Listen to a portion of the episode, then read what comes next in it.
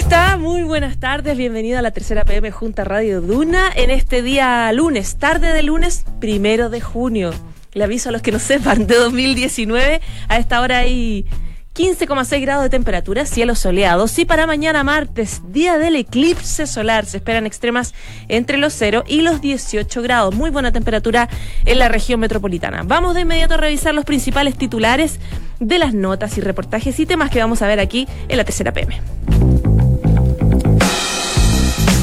El sábado en la noche nos enterábamos que el ex comandante en jefe del ejército, Humberto Viedo, era notificado en el eh, notificado de su procesamiento por malversación de fondos por más de más de 4.500 millones de pesos usando gastos reservados. Eh, puntualmente sabía que Oviedo, por ejemplo, tenía un comandante a cargo de su casa, de las compras del jardín. Lea la nota de la tercera, donde además le vamos a hacer un paralelo entre el modus operandi de Oviedo y el de Juan Miguel Fuente Alba, ambos procesados. El fin de semana tuvimos una, una consulta en varios municipios del país. Las comunas aprobaron la creación de un horario para menores, es decir, que se regulen sus salidas sin un adulto acompañándolos. Participaron ocho municipios, hubo poca votación, eso sí, 120 mil personas más o menos participaron de un padrón de más de un millón nada es eh, vinculante, es decir, este insumo en todo caso es para que eh, se tomen decisiones en los municipios. Lo que sí viene ahora son las brigadas de Joaquín Lavín, del alcalde. Van a comenzar a salir a las calles, papás con hijos a ofrecer ayuda o traslados a menores que anden en las calles. Una idea del edil de las Condes. La DC ya ha estado como uno de los partidos conciliadores un poco en la oposición en los últimos meses, en búsqueda de acuerdos con la moneda en temas como, por ejemplo, la reforma tributaria, previsional. Parece que viene otro tema donde podría haber coincidencias, el proyecto de control preventivo de identidad desde los 16 años. ¿Se acuerda del Partido Republicano de José Antonio Cast? En el Partido Radical, que es radicalmente opuesto al Partido Republicano, no están contentos porque viene evidentemente una competencia por la sigla Partido Radical, Partido Republicano, PR, que todos identificamos por lo menos con el Partido Radical. Están reclamando, evidentemente, ante el CERVEL, quieren eliminar esa sigla. Y en el ámbito internacional, Ivanka Trump hija del eh, presidente de Estados Unidos, está en una polémica porque se difundió un video que muestra conversaciones informales entre ella y altísimas autoridades como Theresa May, de la talla de Emmanuel Macron, de Christine Lagarde, en el marco de la cumbre del G20, que fue el fin de semana. La criticaron en todo el mundo aludiendo al nepotismo de Donald Trump. Y vamos calentando motores con el enfrentamiento de Chile y Perú para el miércoles por Copa América. Les recordamos un poquito la historia en una nota muy entretenida que está ya publicada.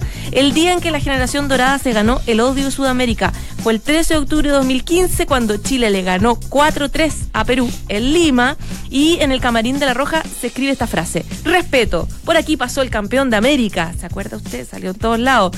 Poquito tiempo después, eso sí, el campeón se fue descalificado del Mundial de Rusia. Dos de la tarde y cuatro minutos. Vamos de inmediato con eh, uno de los principales temas que yo les comentaba en titulares. Tiene que ver con lo que nos enterábamos el fin de semana respecto del ex comandante en jefe del ejército, Humberto Oviedo, que eh, ya fue procesado por malversación de fondos por más de 4.500 millones de pesos en, en uso de gastos reservados. Queremos hablar sobre este tema, queremos hablar un poco cuál era su, su modus operandi y también de cuáles son las similitudes con el caso de otro excomandante en jefe que también está en la misma situación que Juan Miguel Fuente Alba. Para eso estamos con eh, Víctor. Muchas gracias por estar con nosotros, periodista de La Tercera. Hola María José, ¿qué tal?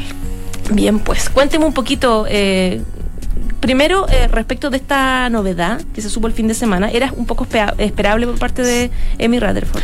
Sí, era, era bastante esperable, era, era casi imposible de que no lo procesara, eh, porque lo deja cuando, cuando lo dejan detenido, la justicia militar tiene cinco días para resolver si lo procesa o no. Si no lo procesaba, tenía que ordenar su libertad y decretar como improcedente el, el, proceso, lo que no iba a pasar. Eh, fue el sábado de la noche, poquito a once y media, por ahí se le notificó al, general de que estaba siendo encausado por, eh, la, por la malversación de más de 4.500 millones de pesos eh, por el uso de los gastos reservados. eh, uso que no eh, cumplía, no- que se usaron sin cumplir la norma para lo que debiesen funcionar en el fondo, Claro. que es seguridad nacional interna y externa. Eh, y sí, se ocupaba para, como decía, co- como escribe la ministra Rutherford en su procesamiento, para el uso personal y para terceros. Ya. Eso, el- en cuanto al el uso personal es eh, pagar el funcionamiento de su casa, que es lo que hoy día desarrollamos en la tercera PM, Claro. que ahí se usaban estos fondos para alimentación, eh, regalos de cumpleaños, regalos de familia, Navidad, digamos, de su la gente. familia y también del cuerpo de generales. ¿no? y de las señoras de los generales, Mm. de los funcionarios civiles de la comandancia en jefe, de un repostero que, que, que se pagaba por 21 millones al año, O sea, pagaba a todos sus asesores con sobresueldo. Exactamente. Y yendo un poquito al punto ahí que tú mencionabas al inicio, ¿Mm? de, de dónde estaría la diferencia con Fuente Alba, ahí encontramos un, un detallito. ¿Por qué? Porque lo de Fuente Alba era, eran 3.500 millones, eh, era menos, pero también es- es- esa, cifra, esa, esa diferencia eh, no solo radica en que uno gastaba más que el otro, sino en también en el, en el cambio del dólar. Recordemos que Fuente Alba estuvo en el periodo 2010-2014 y Claro. Oviedo entre el 2014 y 2018. Ujú. Entonces ahí el cambio del dólar también lo, lo favoreció a Oviedo. Claro, claro. Lo favoreció, digamos, en, en los números. ¿no? Eh, y la diferencia, eh, una de las diferencias es que Oviedo entregaba harto dinero también a su grupo de asesores, a los generales de división, a los generales de brigada, perdón, de Santiago. Se le daba, además de, si ellos tenían que viajar al extranjero una comisión de servicio, les daba eh, mil dólares de, de para el bolsillo, digamos, aparte del viático y aparte de la rendición, para el bolsillo para que compraran cosas, no sé. Y esa es una de las diferencias. Fuente Alba lo gastaba principalmente en él, ¿no? En lujo, en, en tener, llevar violinistas a su casa para fiestas, en los autos, en, en, en, en casas también, propiedades, en fin. Oviedo al parecer era, más dadivoso según el, procesamiento de la ministra. Y eh, ahí también, por ejemplo, hay, una diferencia eh, en cuanto a los montos cuando ellos salían a las comisiones de servicio al extranjero como comandante en jefe. Por ejemplo, Fuente Alba eh, se autodestinaba entre 3.000 y 5.000 dólares por viaje. Si él viajaba a una comisión o a un evento en, en Europa como comandante en jefe, se autoasignaba eh, entre 3.000 y 5.000 dólares. Independiente si iba uno o cinco días o 10 días. Entre 3.000 y 5.000 dólares. ¿Qué pasaba con Oviedo? Todo esto en base al procesamiento de la ministra. Que eh, él se autoasignaba mil dólares por día. Entonces, si va 5 días eran 5.000 dólares, si van 10 días eran 10.000 dólares. Ahí había un- una diferencia en el margen y, y en el modo de operar. Esa es una de las diferencias. Yo estaba viendo ahora, por ejemplo, la, la nota que ya está publicada que tú le hiciste. El título es El comandante que administraba la casa de Oviedo en Locurro mantenía el stock de chocolates, compraba los regalos y la, la alimentación del general. ¿Quién era este comandante? Sí, el teniente coronel Cristóbal Buti. Él hoy día es jefe del departamento de eh, del jefe del departamento de admisión y comunicaciones de aquí en la escuela militar. Él era el oficial de orden de Oviedo, que se llamaba el oficial de orden a quien administraba el funcionamiento de la casa, que, que es de los excomandantes en jefe, que está ubicada en Locurro, al ladito del club militar. Claro. Y eh, él estaba, él, él era encargado de mandar, de mantener el stock de chocolates, pero no eran cualquier chocolate, no eran de, de la tienda La Fed, de Leonidas y de Mulier, según de- eh, se señala en el procesamiento. También tenía que preocuparse de que las flores estuvieran bien compradas, ¿no? En las tiendas correspondientes, en flores, según su declaración ante la ministra, se gastaba algo así como 600, se llegaban a gastar entre 600 mil pesos mensuales en eso, en chocolate, para mantener ese stock de chocolate el que era usado por si la señora de Oviedo con el general tenían algún cumpleaños o algún evento, ellos pescaban su bolsita de su- chocolate. Claro, y para eso se destinaban cerca de 150 mil pesos semanales. Oye, ¿y cómo se explica que este comandante, comandante, haya tenido labores como más de, de asesor, de como mozo en el fondo? Claro, bueno, él nos espera, eh, se- nos estamos basando en su testimonio y el que eh, deja constancia la ministra en su procesamiento. Según lo que dice él ahí, él estaba en la escuela militar, él se conoció ahí con Oviedo, cuando Oviedo era, era jefe de la escuela militar, tenía una relación cordial, ¿no? Y cuando asume en marzo del 2014 el general Humberto Oviedo, le pide ser oficial de orden de la casa. Perfecto, dijo. Era un cargo que ya existía, con Fuente Alba fue el coronel Rodolfo Hidalgo, que tenía estas mismas labores. Y ahí él, a él le explicaron, tú vas a ser el encargado de administrar la casa, ir a comprar cosas. Perfecto. Y él recibía un dinero en efectivo. Llegaba un coronel de finanzas y le decía, comandante, aquí están 6 millones, que fueron como 6 millones mensuales durante 5 meses. Después ese monto subió a 8, 10 y él señala que en la época de fin de año, por las fiestas de Navidad, Año Nuevo, estos montos llegaban a entre los 18 y los 25 millones mensual. Entonces él con este dinero iba a comprar, a veces mandaba a comprar a otros suboficiales, digamos, que también trabajaban en la casa, casa que donde vivían 20 personas, entre la familia residente, digamos, y los ayudantes, cocineros, choferes. Y eh, de esta manera él fue, fue distribuyendo esta, esta plata para las cosas internas de la casa. Él señala Claro. que nunca se quedó con nada, lo aclara. Eh, dice que nunca preguntó de dónde venía la plata y que suponía que venían de los gastos reservados porque el, el mantenimiento oficial de la casa iba por otro por otra vía de las finanzas y, y- y le parecía claro muy extraño que, que llegaba este coronel con el dinero ahí en billete en efectivo ah, para que fuera a comprar las cosas. Es más eh, da un datito bastante sabroso y que devela un poco eh, cómo funcionaba esto. Él dice que, que algunas compras las empezó a hacer ya con su tarjeta de crédito y después cuando le pasaban la plata él se la depositaba porque le daba vergüenza no andar Llegar con billetes. llegar Claro. imagínate tú a comprar ahí no sé ah por ejemplo eh, lápices Montblanc también como le regalaban al cuerpo generales 70 lápices 20 lápices Que estaban ahí reservados para hacer los regalos. ¿eh? Claro, imagínate llegaba esta persona así con todos los billetes a la tienda y al Córdoba y qué va a, a pensar. Qué rollo se estaban pasando. Claro. Bueno, ya entonces van quedando un poco bien claritas la, cuáles eran los modus operandi de ambos excomandantes en jefe del ejército. Uno, eh, tú lo describes muy bien, Oviedo un poco mantenía regalos y, y- y dineros para todo el mundo y en el caso de Fuentalba era totalmente distinto. El, el- en el fondo llenó sus arcas, en el fondo compró muchas eh, viviendas, Claro, ahí a lo mejor patrimonio personal. ahí lo- se, se puede también eh, entregar otro otro elemento. Para algunas personas Fuente Alba fue más, más pillo, entre comillas, también. Porque él, por ejemplo, no se depositaba la el, el dinero en efectivo en su cuenta, él en, él en su cuenta corriente. Claro. Él tenía testaferro, tenía terceros, que se, cómo distribuía la plata, plata que, que no sabemos todavía dónde está.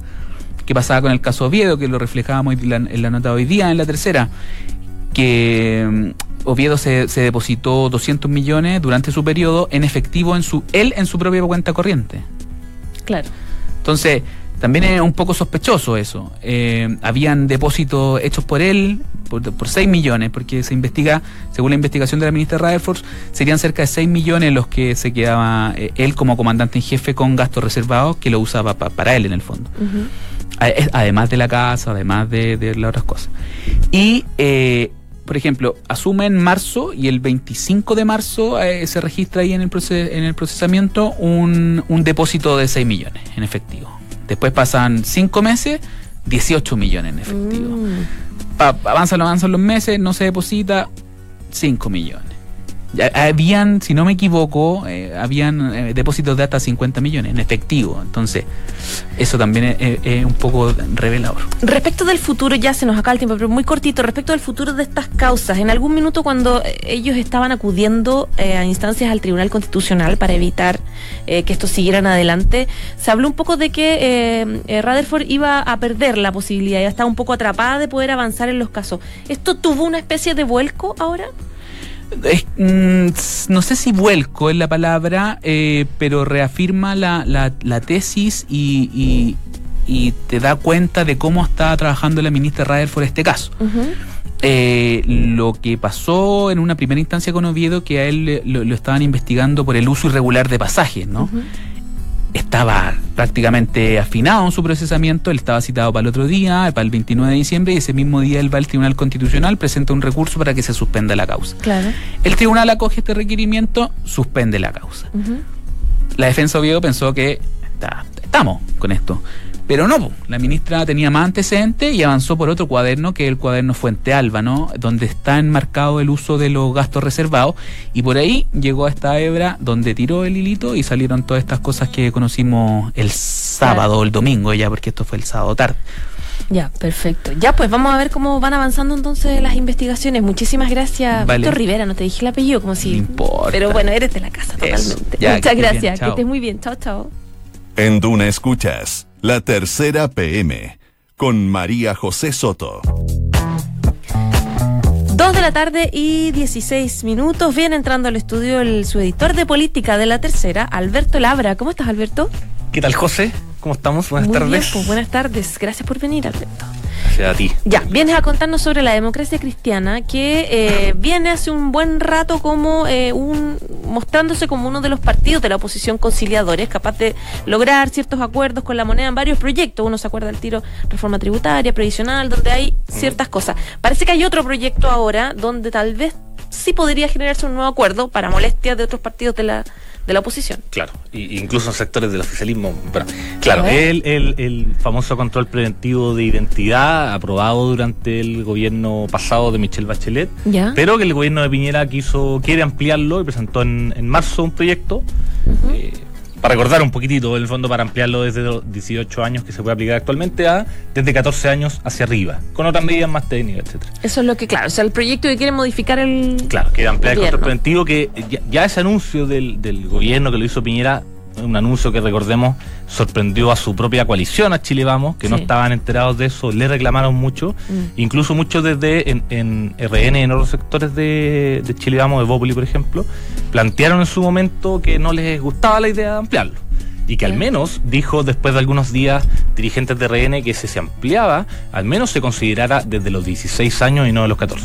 Justamente ese punto, los 16 años, es algo a lo que se está abriendo algunos parlamentarios de la DC y que podría, como tú comentabas al principio, ser un, un nuevo gesto de la DC al gobierno y que les permitiría, con el apoyo de la DC, viabilizar al gobierno este, este objetivo, en el fondo. Claro, ya. Ahora, eh, ¿las posibilidades son reales ahora de lograr un, un, acuerdo no? Porque la democracia cristiana hizo un acuerdo, la Cámara de Diputados, por la reforma tributaria y saltaron varios senadores a decir que no. En el fondo, Chaín quedó ahí un poco, quedó un poco como chaleco mono. No, no hubo un acuerdo completo de la o Hubo algunos que se le desgranaron. se le escaparon, claro. Exacto. En este caso, bueno, esto, la, eh, la ampliación del control preventivo se vota recién la idea de legislar, que es decir, para que recién se empiece a discutir el fondo del asunto este miércoles en la Comisión de Seguridad de la Cámara. Comisión que tiene a dos diputados de C, Miguel Ángel Calisto y Daniel Verdesi. Y son justamente ellos dos, o sea, uno de, con uno de ellos que apruebe, eh, se aprueba la idea de legislar. En el fondo, la DC aquí el voto, como en muchas ocasiones, el voto dirimente. Y Calisto ya en una nota que, que hace eh, Isabel Caro para la tercera PM da cuenta de eso, de la apertura de él. Él va a tener una reunión hoy día en la tarde con el ministro del Interior, Andrés Chadwick, para plantearle esta apertura de la DC a aprobar el control preventivo, pero con una solución un poquito intermedia de que sea desde los 16, no desde los 14, a cambio de que también haya mayores recursos para la reinserción. Eh, y Verdesi, que es el otro diputado de la DC, también se estaría abriendo. Pero con solo un voto de la DC se aprobaría. Recordemos que las aprobaciones de la idea de legislar las comisiones eh, si se rechaza tampoco muere el proyecto ahí. Es todo esto un gesto político que mm. podría concretarse por parte de la ADC, junto con lo que la ADC hizo en su momento para aprobar la idea de legislar de la reforma tributaria y la reforma previsional, que en algún momento estuvieron medio ahí como en duda los votos. Eh, sería nuevamente la ADC la que juegue a favor del gobierno. Alberto, ¿cuáles son los argumentos para de los que están a favor y en contra de poner el control preventivo de identidad a, desde los 16 años? Desde los 16 años, o sea, de partida lo del gobierno plantea que hay un, y fue un punto que en algún momento se le, después de varios reclamos de Chile Vamos, se le, el gobierno le entregó tardíamente, dicen Chile Vamos, eh, informes eh, en privado del fondo para sustentar esta medida. Claro. Y se sustenta, entre muchas otras cosas, en que habría un número alto de eh, delitos cometidos por menores de edad, desde 14 donde tú tienes responsabilidad hacia arriba. Y ahí está un sustento un poco con el discurso también del gobierno de la seguridad ciudadana. O sea, Recordemos también aquí por qué esta ofensiva del gobierno, eh, más allá de, la- de las justificaciones técnicas o no, en su momento el, el presidente Piñera tuvo una, una- una de las varias comidas que ha tenido con los presidentes de Chile Vamos, lo tuvo en su casa hace algunas semanas, ya no recuerdo la fecha, y a ellos les transmitió que esta medida de ampliar el control preventivo, cuando estábamos justo en el recla- los reclamos de Chile Vamos por la sorpresa que les generó eso, va ligada a muchas otras medidas, la ley antiportonazo y otras medidas de seguridad ciudadana, que en la última cuenta pública, recordemos, fue calificada con el presidente Piñera como la prioridad de este gobierno, por sobre otras cosas como pensiones y todo eso, por eh, la importancia que le da la gente a la encuesta y eso se ratifica en la última encuesta CEP y en otras sondeos más. ¿Ya? Y ahí está la, justi- la justificación, esa es la justi- ese es el, el- el trasfondo político. Eso para estar a favor en el fondo, Claro, para y- y, la justificación técnica es la que te mencionaba, hay varios números de, de delitos cometidos por menores de edad. Quienes están en contra, eh, los argumentos que han dado es que son medidas eh, demasiado intrusivas para menores de edad porque implican ciertos registros de mochila, registros visuales, registros eh, más de, de- de- de contacto, por así decirlo, de poder abrir la mochila, mirarla. Y se plantea como discriminación también. como- Partiendo, por supuesto, por la base que es el, el control de tu identidad, eh, dame tu carne de identidad y, y ver Claro. si tú tienes antecedentes o no. Mm. Eh, pero la- lo- los argumentos en contra han sido básicamente eso, unas medidas muy intrusivas para menores de edad y sobre todo que esto no resuelve el, el- el problema de fondo.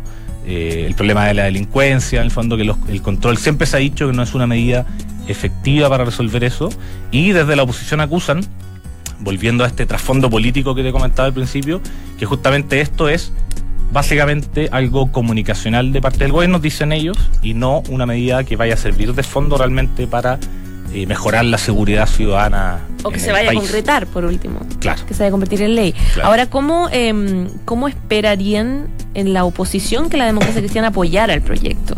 ¿Y cuáles son los beneficios y costos que crees tú que pagaría la ADC con, con esta arremetida en el fondo? Ahí, ahí va a depender un poquito de si esta, esta apertura y que, y que se va a conversar hoy día con Chadwick y el diputado de la DC Calisto eh, se concreta el miércoles de partida y qué tanto apoyo, primero, país por parte, va a tener en la bancada de diputados de la DC. Eh, esta apertura la han conversado ellos, son conversaciones que lideran estos diputados que son de la comisión, Claro. pero que están supuestamente eh, acordadas o al menos conversadas con los otros diputados de la DC. Pero recordemos que en la DC hay varias líneas eh, ideológicas y que varias posturas dentro de ese partido. De partida hay que ver cómo reacciona dentro de la ADC, eh, el resto de la ADC, perdón, a esa apertura, y el resto de la oposición, que ahí va a ser efectivamente nuevamente un punto de conflicto, sobre todo por lo de la tributaria que pasó la última vez. eh.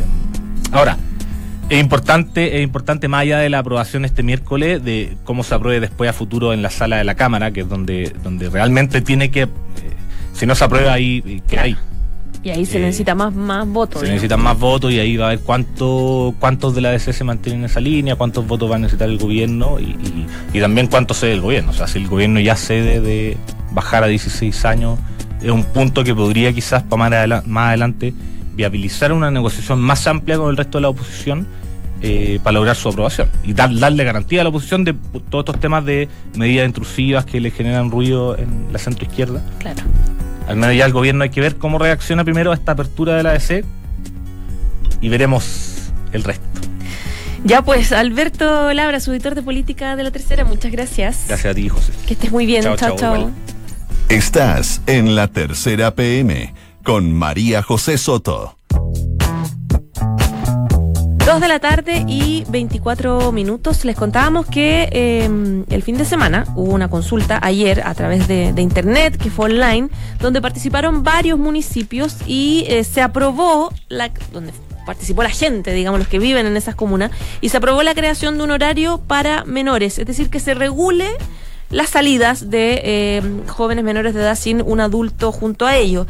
Eh, hubo poca votación, eso sí, de un padrón de 1.335.000 personas, participaron solamente un poco más de 100.000 personas.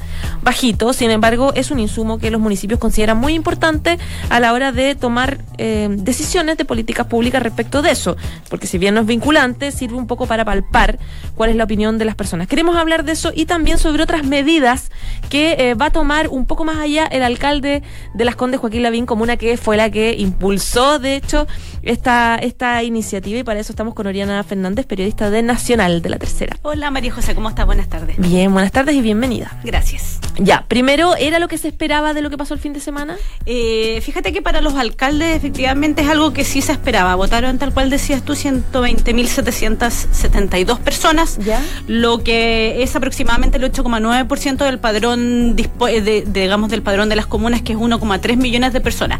Sí, es lo que se esperaba, dice el alcalde Lavín, esta es la mayor votación, exagerando un poquitito también el alcalde, hay que decirlo, eh, mayor después de las presidenciales, las parlamentarias, acá votaron más que por algunos concejales y diputados, entonces ellos lo calificaron como un éxito. Si me preguntas a 1.120.000 mil personas para una consulta electrónica, que no que es algo inédito, es la segunda que se hace en el país, es bastante gente, 120.000 mil personas. Por ejemplo, plantea el mismo alcalde Lavín en elecciones políticas como la del PS, votaron 22.000 mil personas, partidos políticos de tradición y ahora 120.000 mil. Entonces él decía, somos, somos un grupo a considerar. Claro, claro. Exactamente. Ahora, eh, respecto del resultado, demos una pasada rápida, digamos, los resultados de, de las preguntas que se hicieron. Exacto. Eh, mira, de, la, de las preguntas principales que se hicieron, el 85% de los, de los ocho municipios, el 85% de los votantes dijo que sí, que efectivamente debe haber una restricción horaria. Eh, las comunas que más votaron por esa opción fueron Las Condes, 36 mil personas, Quilpue 21 mil, La Florida 14 mil, eh, bastantes personas por la restricción. Y también se también hubo ciertas sorpresas porque la pregunta de algunos municipios específicas por consumo de alcohol también tuvo, tuvo mayoría que era por el cierre temprano de los locales, supermercados, minimarkets que pueden vender alcohol. Entonces había hubo bastante gente que también votó adicionalmente por esa Claro. disposición. Entonces es algo, es algo relativamente nuevo que no solamente restricción horaria, sino que por otras cuestiones que pueden tentar a los jóvenes, por así decirlo. Y ahora viene la, la digamos, esta discusión de qué se va a hacer con esta información. Y parece Claro. ser que en Las Condes toma fuerza lo que conversábamos el otro día de las agrupaciones de padres o brigadas eh, para cuidar a estos jóvenes y orientarlos. Ya, ¿de qué manera? Y primero es si esto va a tomar fuerza como las Condes va a decir, bueno, esta es la información que tenemos, vamos a tomar decisiones que van de otra línea, digamos, que es que vaya gente, un grupo de gente, un sábado en la noche a recorrer qué, por ejemplo. Me gustaría entenderlo desde el inicio. Claro, eh, lo que plantea hoy día en la mañana, ya con los resultados eh, en mano el alcalde Joaquín Lavina, es que eh, este viernes precisamente y este sábado, agrupaciones de padres que se llaman Brigadas Ciudadanas las bautizó él, siempre con nombres bien, eh, digamos, claros, eh, van a ir a lugares donde hay alta concurrencia de jóvenes y van a Como una sencillamente discoteca, una por ejemplo, exactamente tal cual se hizo en el plan eh, Islandia, van a lugares con alta concurrencia jóvenes, como decías tú, donde hay carretes, cercano a colegios, donde hay fiestas, ellos se informarán ahí cuáles son los puntos clave y van a ir con folletos o flyers que plantean específicamente cuál es el horario que se acordó por parte de la comunidad para estar a, a altas horas de la madrugada.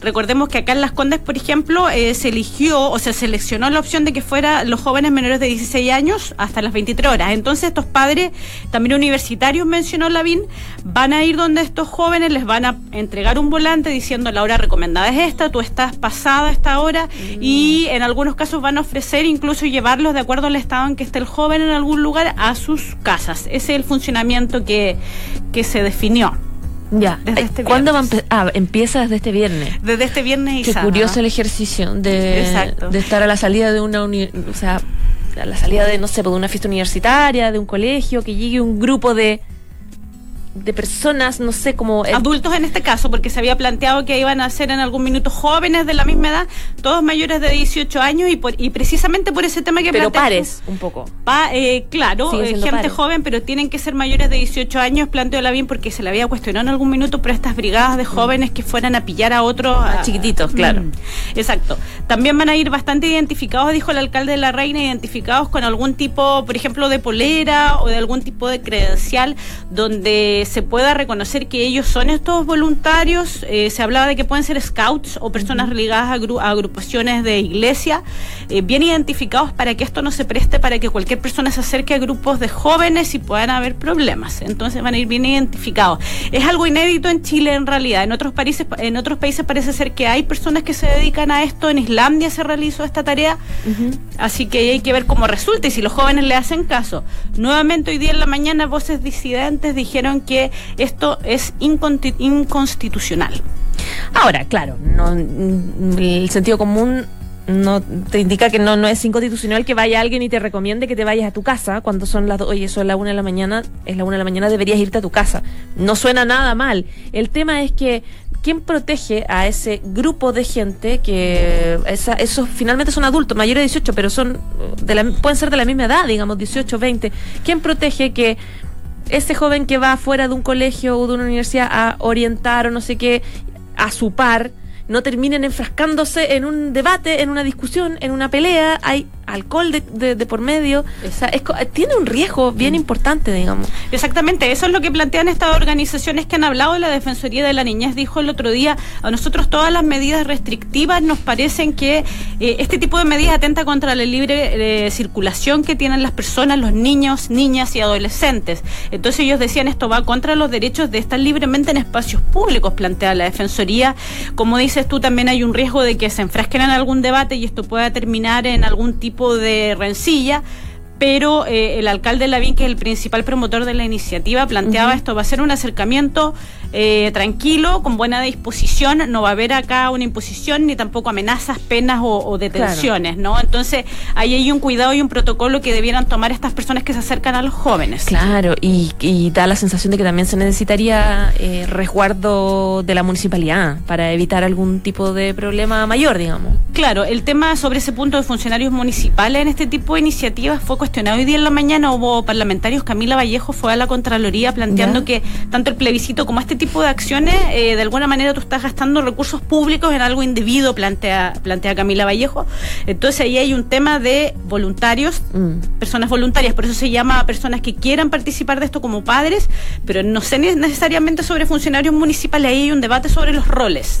Bueno, entretenido el ejercicio. Yo creo que vamos a estar todos pendientes el viernes en la noche a ver cómo, cómo salen estas brigadas y cómo se enfrentan ahí con la, con la gente y con los jóvenes que estén en distintas fiestas. Muchísimas gracias, Oriana. Ya, pues gracias a ti. Que estés muy bien. Chao, chao. Chao, gracias.